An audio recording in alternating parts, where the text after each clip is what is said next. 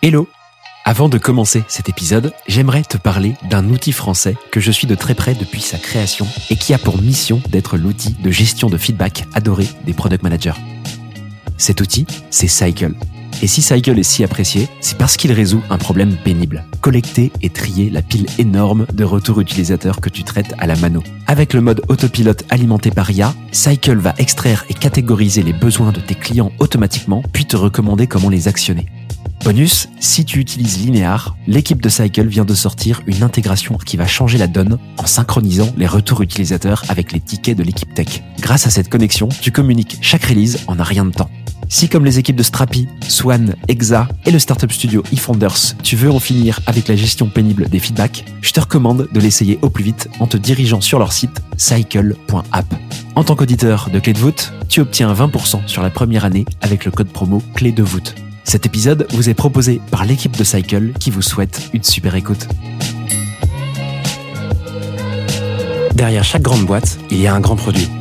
Derrière chaque grand produit, il y a des gens talentueux, passionnés et ambitieux. Oh, that's music to my ears. On les appelle Product Manager, CPO ou Product Leader. Oh, yes, yes. Quel que soit leur titre, ils ont tous la même mission. Devenir la clé de voûte de leur entreprise à la croisée du design, du business et de la tech pour créer les futurs produits indispensables de demain. Well, that's excellent.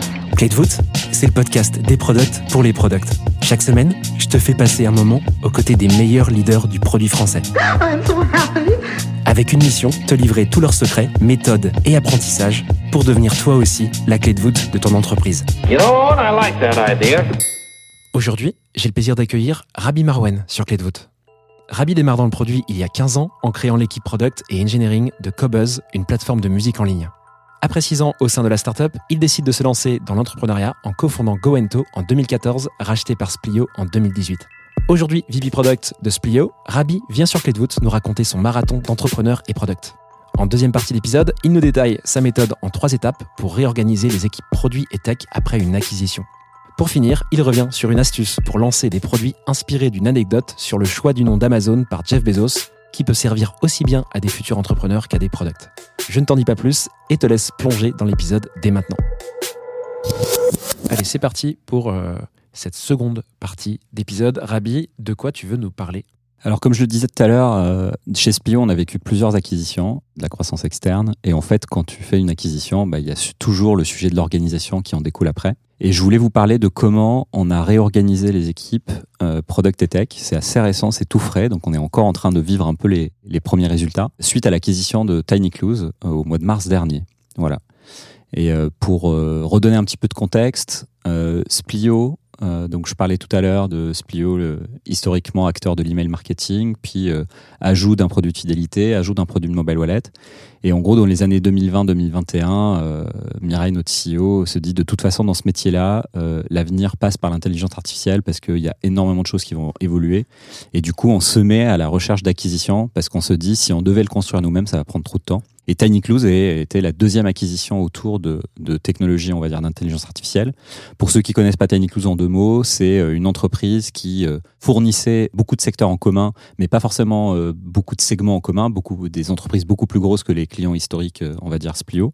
Une solution pour permettre de générer des audiences à partir d'objectifs, de produits.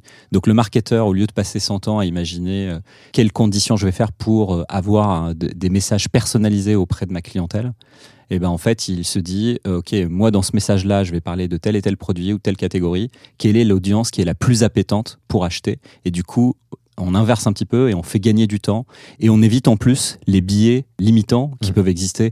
L'exemple typique que j'aime toujours euh, citer, c'est euh, souvent un marketeur quand il va réfléchir par rapport à un ciblage, il va se dire, bah il faut pas que je sois trop spammy, donc les gens qui ont acheté récemment, bah, je vais les exclure.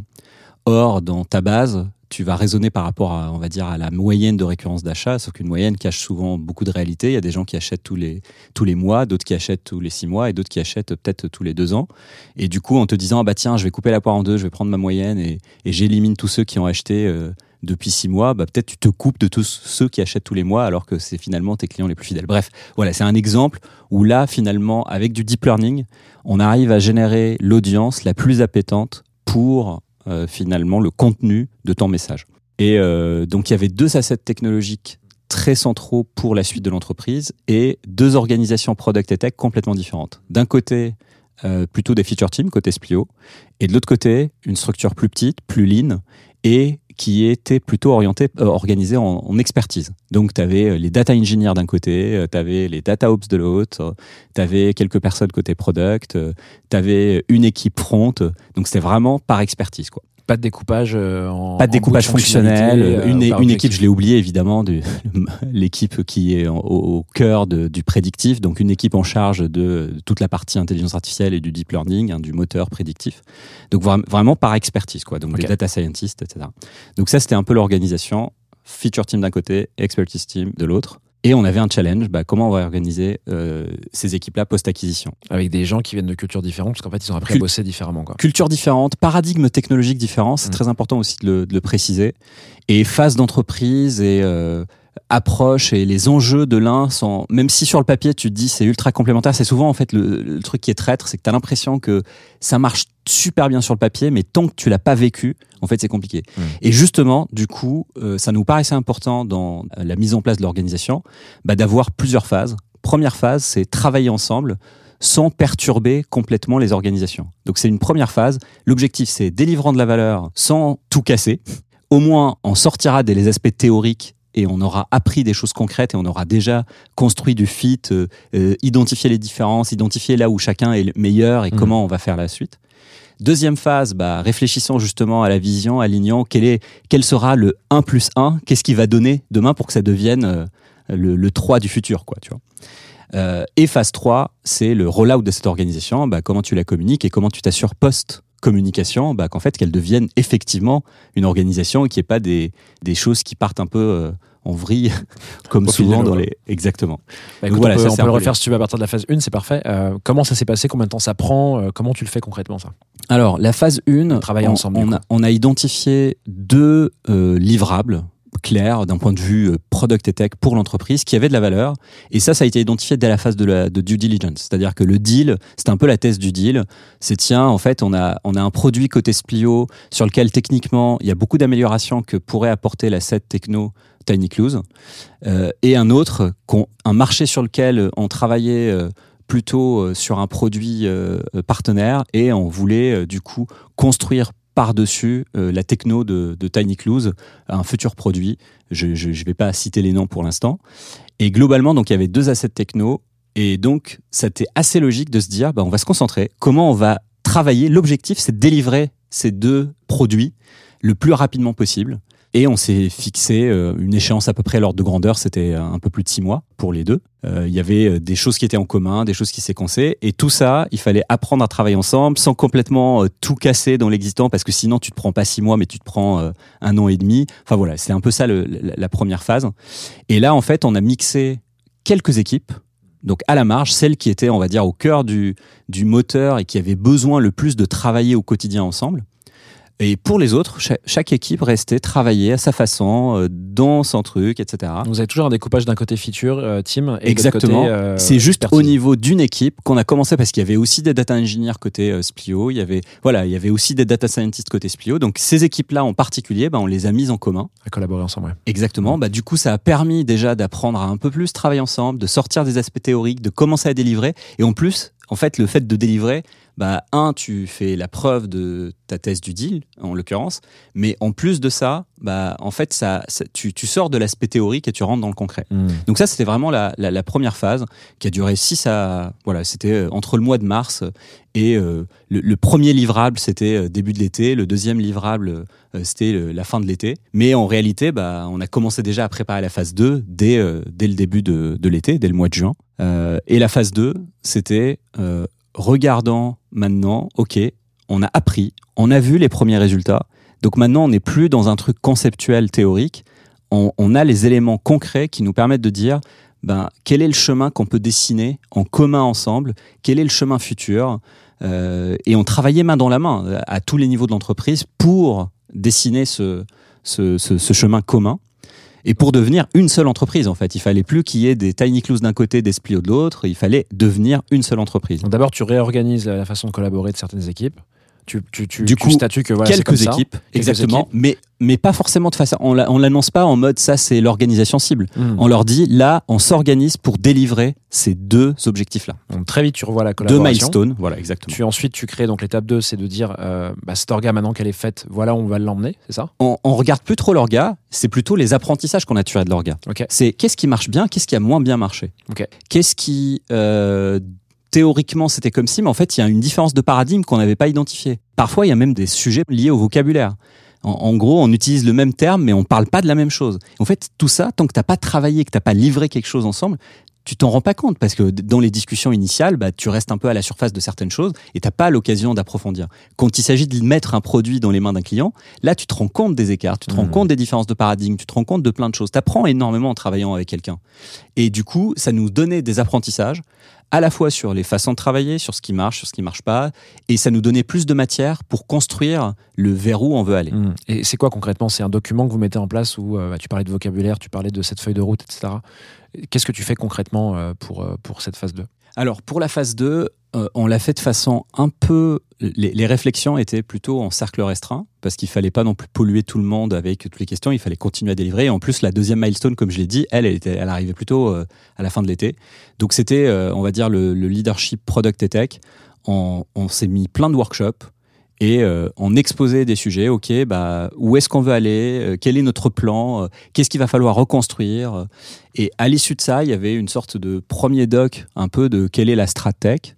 Un autre doc qui était euh, quelle est la product vision mise en commun. On a identifié plein de sujets sur lesquels il fallait faire des POC pour valider euh, vers où on veut aller. Plein de sujets sur lesquels il fallait plutôt faire du scoping, euh, comment on va euh, euh, cadrer tel ou tel sujet pour la suite. Le sujet, c'est quoi? C'est des choses dans les roadmaps de chacune des Exactement, de chacun des exactement, produits Ouais. exactement. C'était des évolutions de features, des Mhm. choses additionnelles, des, des refontes de système, euh, comment tacler telle partie qui a beaucoup de dettes techniques, comment déplacer en fait ton enjeu.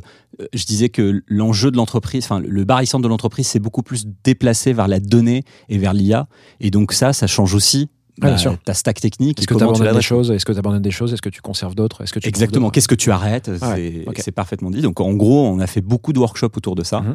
Et on commençait à dégrossir bah, à quoi pourrait ressembler l'organisation. Moi, il se trouve qu'en amont de tout ça, j'avais fait quelques interviews euh, pour discuter, notamment une mise en relation grâce à toi. J'ai discuté avec Ah oui, je me souviens de ça, Voilà, J'ai discuté avec pas mal de personnes pour voir leur retour d'expérience, comment ils s'étaient organisés, qu'est-ce qui marche bien chez eux, etc Sur du multiproduit. hein. sur du multiproduit exactement. Et l'objectif c'était de nous permettre un peu de nous imprégner aussi des bonnes, enfin voilà, de ce qui se fait sur le sur le marché, ce qui marche et ce qui marche moins bien, euh, pour capitaliser finalement sur l'expérience aussi des, des, des autres. Il y a eu pas mal de lectures et en gros, si je schématise, tu avais deux types d'organisations qui ressortaient les organisations impact et les organisations en feature team ou euh, en domain team. Et après, tu as plein d'hybridations. Et la réalité, c'est que quand tu fais un zoom sur les organisations euh, par euh, impact, bah, la réalité, c'est qu'il y a quand même un- souvent un sous-jacent, soit des équipes un peu plateformes qui gèrent des choses qui ne sont pas à impact, soit en fait, euh, au sein des équipes impact, tu mets en, quelque sorte une table de mapping où tu dis, bah, toi, telle équipe impact, tu as quand même la responsabilité d'un truc en dehors de ton impact, ouais. d'un point de vue maintenance, d'un point de vue euh,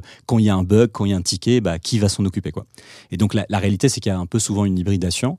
On a vu aussi, on a conclu aussi que l'organisation par expertise at scale n'avait pas trop de sens parce qu'en fait le périmètre fonctionnel et l'étendue est tel que en gros laisser les équipes front d'un côté, les équipes euh, euh, Data et data etc. À part pour certains métiers très spécifiques comme les data, data science en fait. Et en gros, on a un peu dit ok, on regarde les différentes équipes. J'aime beaucoup, euh, il y a Nicktoon qui, qui parle de comment tu visualises l'importance en fait de, de chaque sujet, de chaque domaine fonctionnel par rapport à ton business. Et il met deux axes, un axe plutôt de euh, complexité et coût et un axe de à quel point c'est différenciant pour le business. Et en fait, si tu investis énormément sur des choses qui sont euh, très complexes mais peu différenciantes, bah, c'est une erreur. Donc en fait, ça, c'est plutôt les choses que tu dois externaliser. Et ça te permet un peu de visualiser les dépendances entre les équipes. Et en plus de ça, moi, cette lecture, elle m'a alimenté par un point qui est très important en termes d'organisation, c'est chaque équipe avec qui elle interagit. Parce qu'en fait, une équipe, elle ne travaille pas toute seule. Et du coup, le fait de ne pas démultiplier les interactions et de ne pas te retrouver avec une équipe, par exemple, qui est un peu en étoile, qui est au centre de tout, mais dont tout le monde dépend. Et je parle pas que product et tech. C'est aussi par rapport au reste de l'entreprise. Et donc, tout ça t'aide à imaginer. Et le deuxième exercice que j'aime bien faire, c'est de suivre le, le cycle de vie de la donnée. C'est-à-dire dans notre métier, ben, en fait, les marques euh, fournissent des données sur euh, leurs contactent les clients ou les prospects, fournissent leurs données d'achat, fournissent leur catalogue produit, etc. Et suivre ça entre le moment où il rentre dans le système et le moment où il est exploité dans les différentes parties applicatives et la valeur que ça délivre. Et le fait de suivre ça, tu commences à voir se dessiner des domaines cohérents qui ont du sens d'un point de vue fonctionnel et qui ont aussi des personas euh, centraux. Donc un persona interne, donc plutôt par exemple, il y a des équipes, leur persona interne, c'est les équipes Customer Success et Customer Care parce que c'est le marketeur en externe. Tu vois, c'est vraiment alors qu'il y a des équipes, par exemple les équipes data, euh, euh, les équipes connectivité, on a une équipe connectivité et une équipe data processing. Mais en fait, leur persona principal interne, c'est plutôt les équipes qui accompagnent à la mise en place de la solution, qui qui, qui servent à brancher, on va dire, les, les systèmes avec l'écosystème de nos clients. Et leur persona externe, c'est plutôt le développeur chez nos clients. Tu vois, donc il y a des différences de personas et quand tu les mixes partout, ça fait des organisations qu'en fait qui sont un peu schizophréniques parce que elles capitalisent pas assez sur la connaissance et surtout quand tu as beaucoup de produits, des segments différents, des types d'entreprises, des secteurs différents, etc. Voilà. Et donc ça, ça a aidé pendant la phase 2 à dessiner une orga et après, bah, en fait, on a regardé bah, les fits, les équilibres de euh, compétences, de besoins et d'essayer de créer des domaines qui sont les plus autonomes à chaque fois pour délivrer quelque chose. Euh, donc ça, c'était vraiment la phase 2, de, qui était plutôt de conception quelque part de l'orga. Et à la fin de la phase 2, on a fait euh, deux sessions de All Hands où on a communiqué à l'ensemble de l'organisation, Product et Tech, bah, cette proposition d'organisation. Il y a évidemment euh, quelques discussions de préparation, tu t'assures, etc. Mais on s'est forcé aussi à dire, bah, à un moment donné, il va falloir faire un rollout d'un coup parce qu'en fait, c'est un puzzle sinon qui est insoluble. Qu'est-ce Si que tu passes- rollout sur une orga? Qu'est-ce que comment tu vois ça le rollout d'une orga, c'est d'abord la communiquer, mais après euh, s'assurer qu'elle est mise en place effectivement, que les gens, bah, en fait, la semaine dernière, ils travaillent dans cette équipe, bah, la semaine d'après, Ils vont changer, ils vont travailler avec d'autres personnes.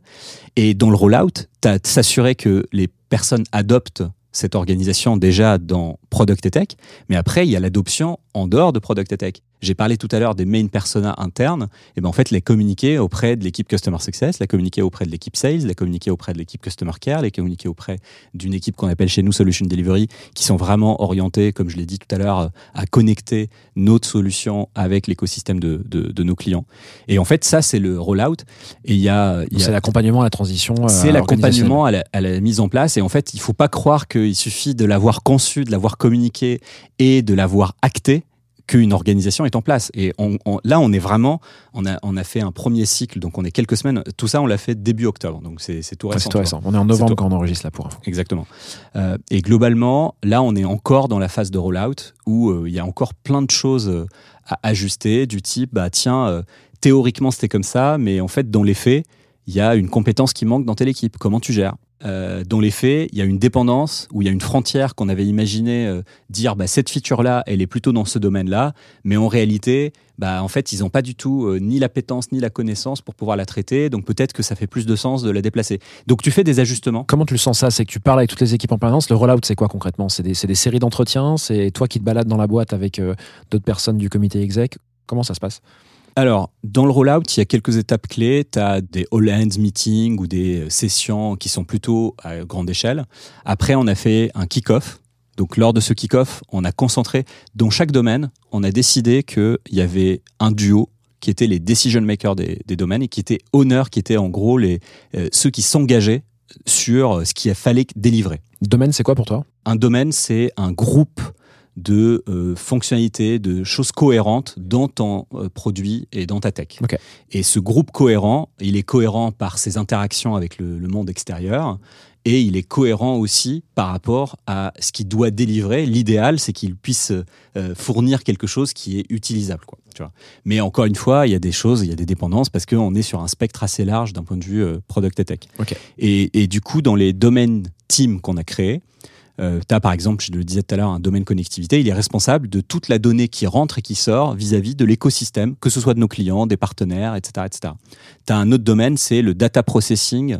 Donc lui, en fait, une fois que la donnée rentre, bah, tout son traitement jusqu'à la fournir, par exemple, aux modèles prédictifs qui vont euh, construire les scores d'appétence euh, euh, par du machine learning et du deep learning.